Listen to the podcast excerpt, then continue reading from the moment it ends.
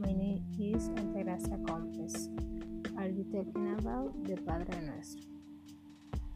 Our Father, who art in heaven, hallowed be thy name. Thy kingdom come, thy will be done, on earth as it is in heaven.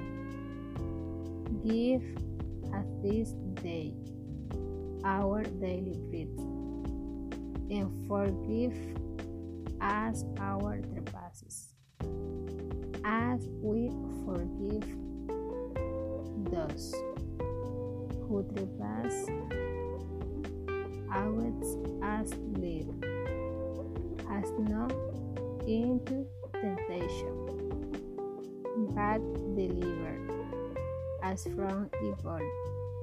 For thine in the kingdom, the power and the glory forever and ever. Amen.